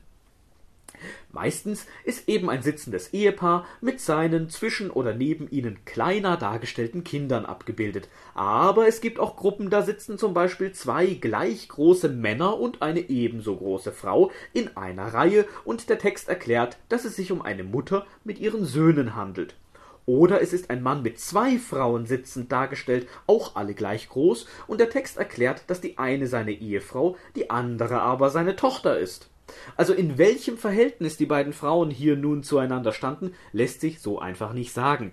Ähnlich wie bei Nianch Knum und Knumhotep sind prinzipiell viele Möglichkeiten denkbar. Am wahrscheinlichsten ist wohl, dass die beiden Frauen irgendwie miteinander verwandt waren. Sie könnten natürlich auch ein lesbisches Paar gewesen sein, aber das ist, mangels Vergleichsstücken, eher unwahrscheinlich. Ich glaube, das waren übrigens auch schon alle konkreten Beispiele für mögliche lesbische Beziehungen. Wie so oft scheinen Frauen und insbesondere Lesben in den Quellen mal wieder kaum auffindbar zu sein. Liegt wahrscheinlich zu einem guten Stück daran, dass die, die uns die Quellen hinterlassen haben, meistens Männer waren. Obwohl Frauen in der altägyptischen Gesellschaft verglichen mit anderen alten Kulturen relativ viele Rechte hatten, war halt gerade diese kleine Oberschicht, die gesellschaftliche Elite, die uns diese ganzen Objekte und damit halt auch Quellen hinterlassen hat, eindeutig von Männern geprägt. Man kann auch patriarchal sagen. Das zeigt sich auch an einem Totenbuch für eine Frau, die an einer Stelle, in der es um die Rechtfertigung ihrer Taten geht, auch sagt, sie habe nie mit einer Prostituierten geschlafen. Da könnte man jetzt auch erst meinen, oh toll, lesbischer Sex, wenn auch verboten, aber immerhin eine Quelle dazu. Haha. ja, Pustekuchen. Wahrscheinlich hat der Schreiber diese Passage, die gewöhnlich von Männern für Männer geschrieben wurde, einfach nicht angepasst, als er das Totenbuch dieser Frau geschrieben hat. Also Schreiberin gab's gar nicht in der Verwaltung? In den ganzen drei Jahrtausenden vielleicht nur eine Handvoll ist so ähnlich wie bei der Königswürde selbst. Über 3000 Jahre nur eine Handvoll Frauen auf dem Pharaonenthron. Nofru Sobek, Hatschepsut und Neferneferuaton hatten wir ja schon angesprochen. Später kommen dann noch Tauseret und Kleopatra VII. Und das war's im Prinzip auch schon. Als Regentinnen für noch zu junge Söhne waren zwar viel mehr Frauen aktiv gewesen, aber die haben dann halt nie offiziell den Königstitel getragen. Und sicher gab's auch sehr einflussreiche Ehefrauen von Königen, aber auch dann waren sie halt nicht selbst König. Alles in allem, die altägyptische Elite war von Männern dominiert, und die hatten in dem, was sie uns hinterließen, in erster Linie Interesse an anderen Männern. ja, nur leider nicht so, dass wir das für unsere heutige Sendung gebrauchen könnten. Apropos, du hast da was von drei Beispielen gesagt. Wo ist denn das dritte? Ja, Nummer drei betrifft das gerade angesprochene Totenbuch, das es ja ab dem Neuen Reich dann gibt. Und da hat es eine Passage, in der es ganz offenbar um Sex zwischen Männern geht. Ich habe hier eine Übersetzung mit dem Titel Das ägyptische Totenbuch aus den 50er Jahren von einem Herrn Kolpakci und da steht auf Seite 192 in einem Abschnitt, wo der Verstorbene vor einem Göttergericht Rechenschaft ablegt und alle möglichen Sünden und Straftaten verneint, auch nie sündigte ich wieder Natur mit den Männern. Wieder die Natur? Aber das hat man doch erst im Mittelalter in Europa erfunden. Ich will ja nicht die Kompetenz des Herrn Kolpakci anzweifeln, aber da scheint er sich doch in der Übersetzung ein bisschen zu sehr von einer eigenen Zeit hat leiten lassen. In welchem Totenbuch soll das denn stehen? Es gibt mehrere? Ja. Je nach Preisklasse konnte man sich die Zaubersprüche und Texte wohl mehr oder weniger individuell zusammenstellen. Keines gleicht ganz einem anderen. Wie vorhin schon mal angesprochen, kein Jota abweichen galt im alten Ägypten noch nicht. Also hier steht Papyrus Nepsene und da im zweiten negativen Glaubensbekenntnis kannst du damit etwas anfangen, Andreas? Ja, äh, zeig mal. Aha. Ah ja, genau, ja. Mhm. Die Stelle ist in mehreren Totenbüchern tatsächlich belegt und da heißt es wörtlich Ni Neki Nekek. Übersetzung bitte. Ja, leider ist das mal wieder nicht so einfach. Nie ist eine Verneinung, neck ist ein Verb, das laut Wörterbuch übersetzt werden kann mit koitieren, beischlafen, kopulieren, intim werden, in Bezug auf Tiere auch, sich paaren und im Neuen Reich auch umgangssprachlich bumsen, vögeln. Das Ding ist in der ersten Person Singular konjugiert und der Satz als Vergangenheit konstruiert, heißt bis hierhin also, ich habe nicht gebumst. Und was hat er nicht gebumst? Einen Neckek. Das Problem ist jetzt nur, Neckek ist ein Wort, das praktisch nur im Totenbuch an dieser Stelle vorkommt, und das macht's nicht einfacher, wenn man wissen will, was damit genau gemeint war. Klar ist nur, es handelt sich um irgendeine Art von Mann, äh, mit der andere Männer Sex haben können. Äh, jetzt kann man die Stelle so interpretieren, dass hier ganz allgemein Männer, die von anderen Männern gebumst werden, gemein sind und entsprechend verurteilt wird, dass man als Mann andere Männer in eine sexuell passive Rolle gedrängt hat.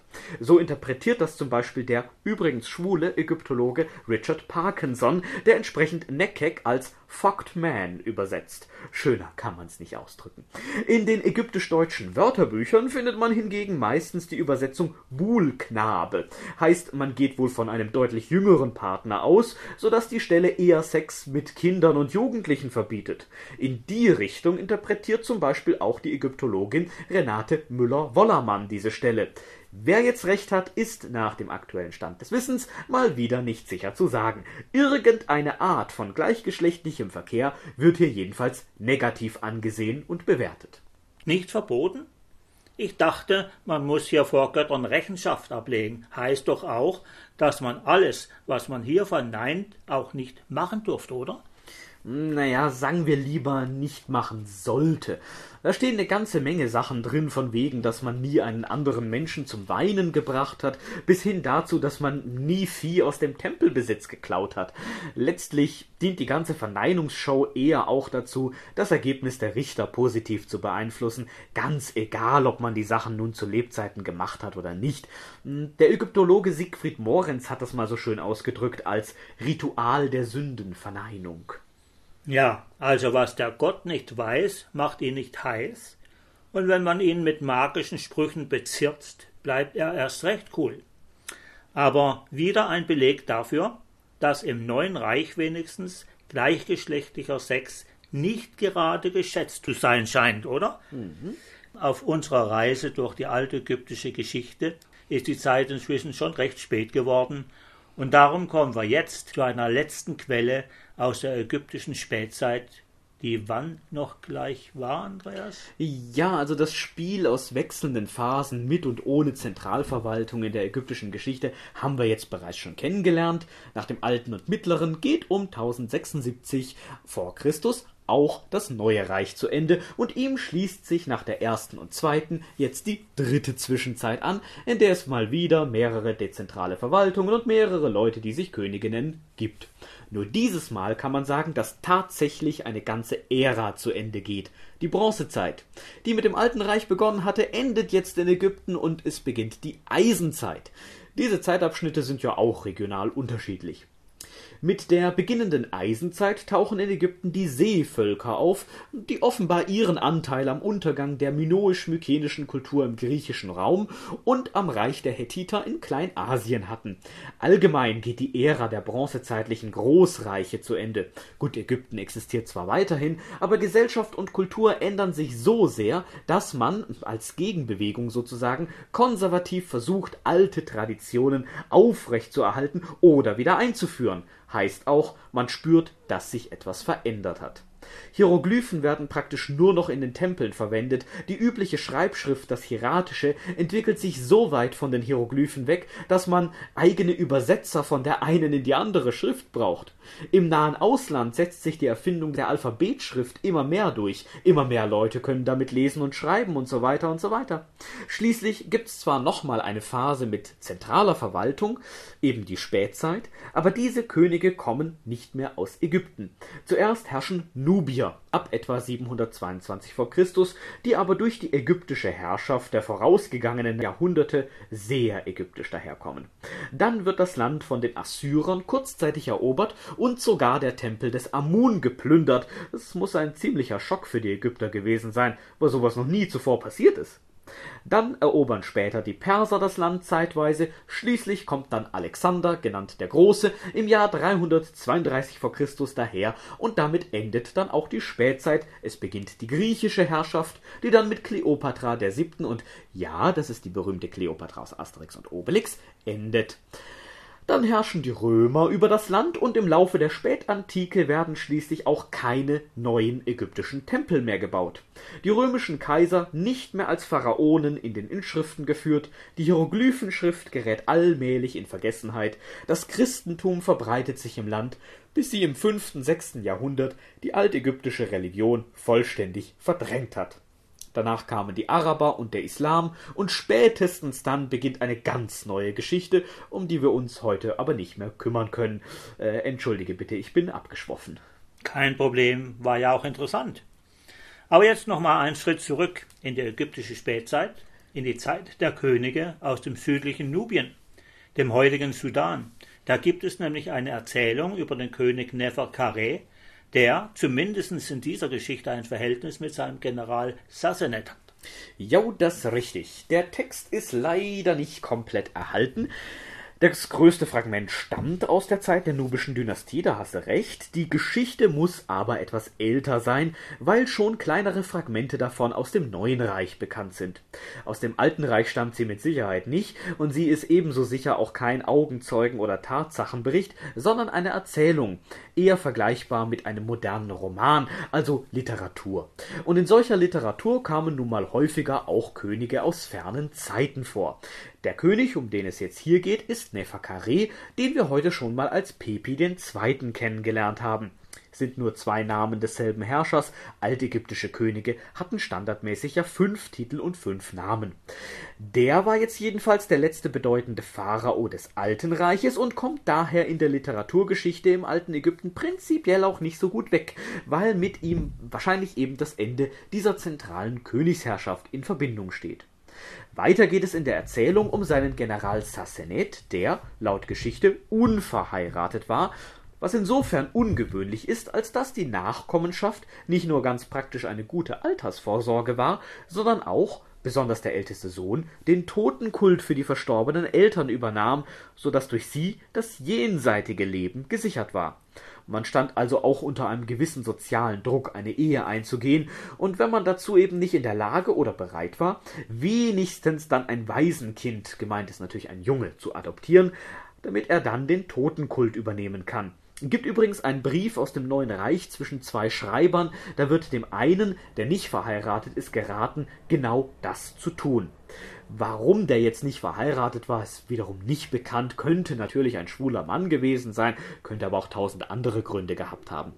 Sassenet ist in dieser Geschichte nun offenbar nicht nur nicht verheiratet, sondern hat auch noch ein Verhältnis mit seinem König.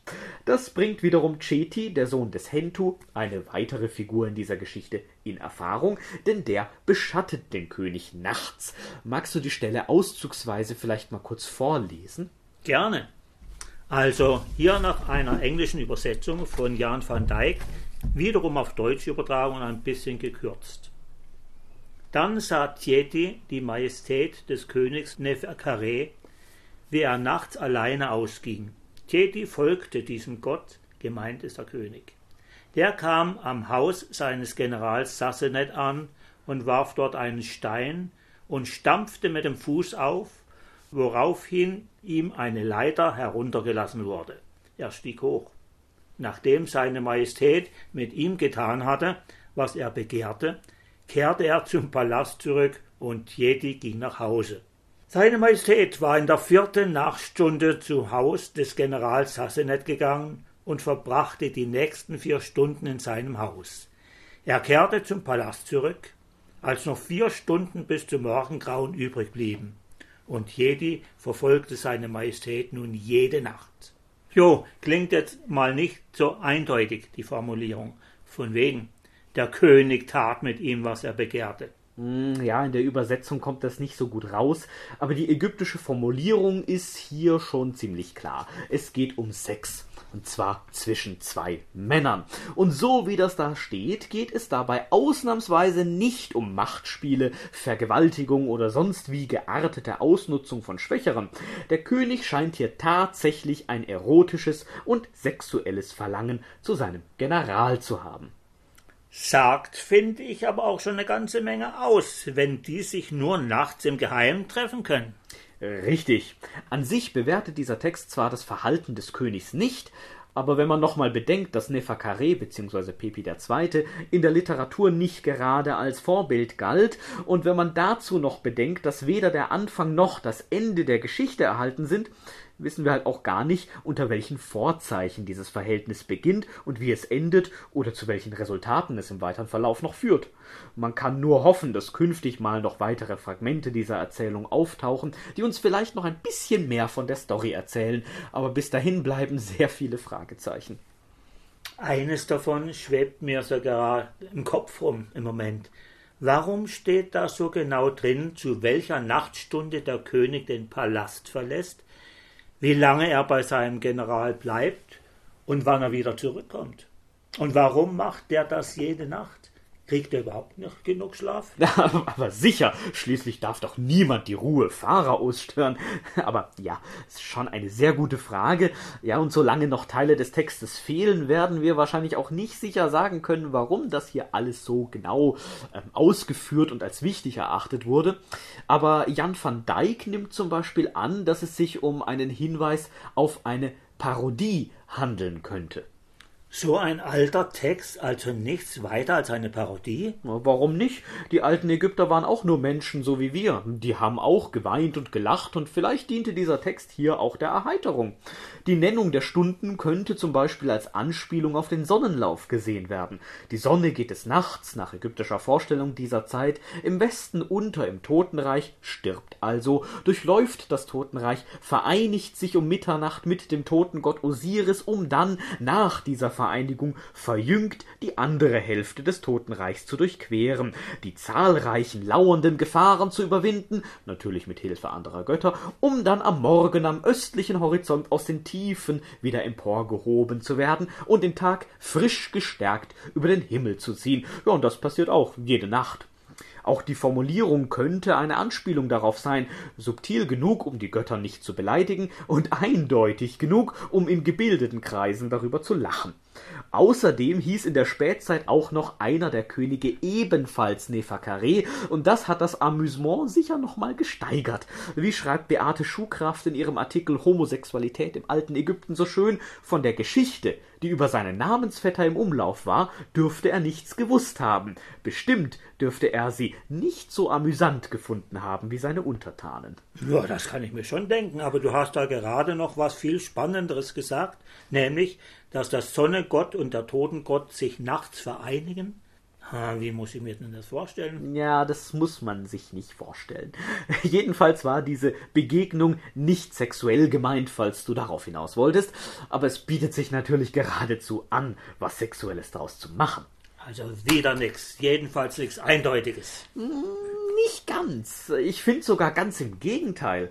Auch aus dem Fehlen von Belegen lässt sich doch durchaus etwas folgern, jedenfalls dann, wenn man sicher sein kann, dass dieses Fehlen nicht einfach nur daran liegt, dass kein Material erhalten ist, und das halte ich bei dieser langen Geschichte und der Fülle an Quellen, die uns äh, etwas über das altägyptische Familienleben aussagen, doch für eher unwahrscheinlich. Da fällt es dann schon sehr ins Auge, wie wenige Quellen wir zum Thema haben und wie viele davon noch nicht mal eindeutig sind, eben wie das Grab von Nianch Knum und Knumhotep.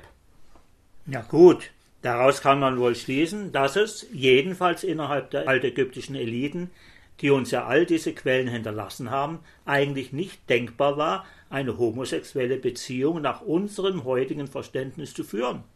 Selbst in der Jenseitsliteratur sind alle Zaubersprüche, die die Verstorbenen in die Lage versetzen sollten, auch im Jenseits Sex zu haben, auf Mann-Frau-Kontakte ausgelegt. Genau. Und sowas wie eine gleichgeschlechtliche Ehe kam dann erst recht nicht in Frage. Ganz im Gegenteil. Wir wissen aus den altägyptischen Weisheitslehren, die überwiegend aus dem Mittleren und Neuen Reich stammen und die den heranwachsenden Söhnen der Oberschicht Ratschläge mit auf den Lebensweg geben sollten, dass von jedem Mann, der es sich leisten konnte, erwartet wurde, einen eigenen Hausstand zu gründen, heißt, sich eine Frau zu nehmen und natürlich auch Kinder zu zeugen. Sowieso waren Kinder gerade wegen ihrer Bedeutung für den Totenkult der Eltern eigentlich ein Muss, besonders die Söhne. Wer also keine Frau oder keine Kinder hatte, musste schon damit rechnen, nicht nur schief angeschaut, sondern auch dahingehend gedrängt worden zu sein, und wir dürften immerhin vermuten, dass solche Konventionen nicht nur für die Elite galten, sondern auch unter der breiteren Bevölkerung wenigstens teilweise Gültigkeit hatten.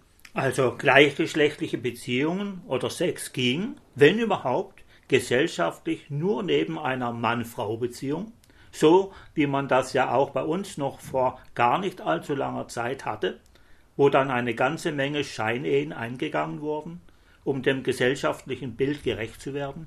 So ähnlich stelle ich mir das jetzt eigentlich vor für das alte Ägypten, zumal es ja so aussieht, dass gleichgeschlechtlicher Sex unter Männern insgesamt oder wenigstens teilweise verpönt war, besonders wohl für den passiven Partner, was offenbar nicht mit dem Männlichkeitsideal der alten Ägypter zusammenpasste. Mm, ja, die Ägypter hatten echt starke Ideale, haben wir ja schon am Königsbild gesehen, und das gilt auch für die Rollenbilder, die für Männer und Frauen galten. Für solche unmännlichen Männer, früher hätte man auch weibisch gesagt, gab es dann übrigens sogar einen eigenen Begriff, Hemju.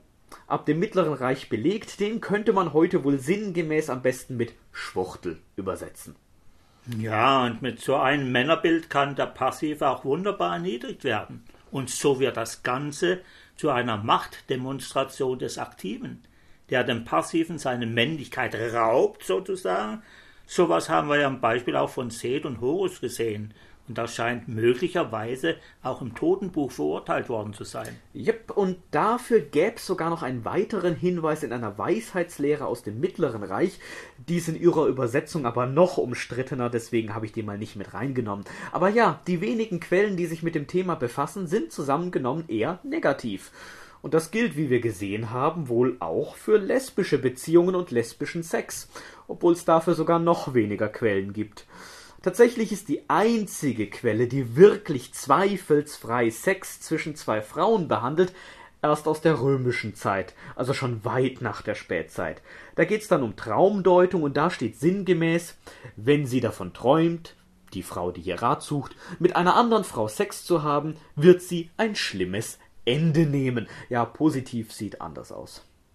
Immerhin, verboten wird es an sich ja nicht gewesen sein. Nee, das offenbar nicht. Jedenfalls gibt's keinen Hinweis darauf. Gleichgeschlechtlicher Sex war, so wie es aussieht, wohl aber halt etwas, was man nicht tun sollte oder wenigstens nicht laut darüber reden sollte. Die alten Ägypter wussten sehr wohl, dass es das gibt, aber sie zogen es offenbar vor, darüber weitgehend den Mantel des Schweigens auszubreiten. Es passte offenbar nicht in ihre Vorstellung, wie die Welt sein sollte, denn alles, was in den Bereich fiel, wurde gerne und oft dargestellt und aufgeschrieben. Es war für sie aber offenbar auch nicht so schrecklich und undenkbar, dass sie jetzt aktiv Leute deswegen verfolgt oder bestraft hätten. Vielleicht reichte es gerade aus, um daraus Parodien zu schreiben, wie das wahrscheinlich bei der Geschichte um König Neferkare und General Sassenet der Fall war. Also in einem Satz, das alte Ägypten war kein Paradies für Schwule und Lesben, aber wohl auch nicht die Hölle. Da sah es andernorts zu anderen Zeiten deutlich düsterer aus. Weniger düster sieht's jetzt hoffentlich bei unseren Hörern und innen äh, und außen aus. Äh, vielleicht war ja das ein oder andere Erhellende dabei. In jedem Fall hoffen wir aber, dass euch diese Ausgabe der Gay History gefallen hat. Wir sind jedenfalls mit dem Ende der altägyptischen Kultur auch an das Ende der heutigen Ausgabe gekommen. Bis zum nächsten Mal. Bis zum nächsten Mal.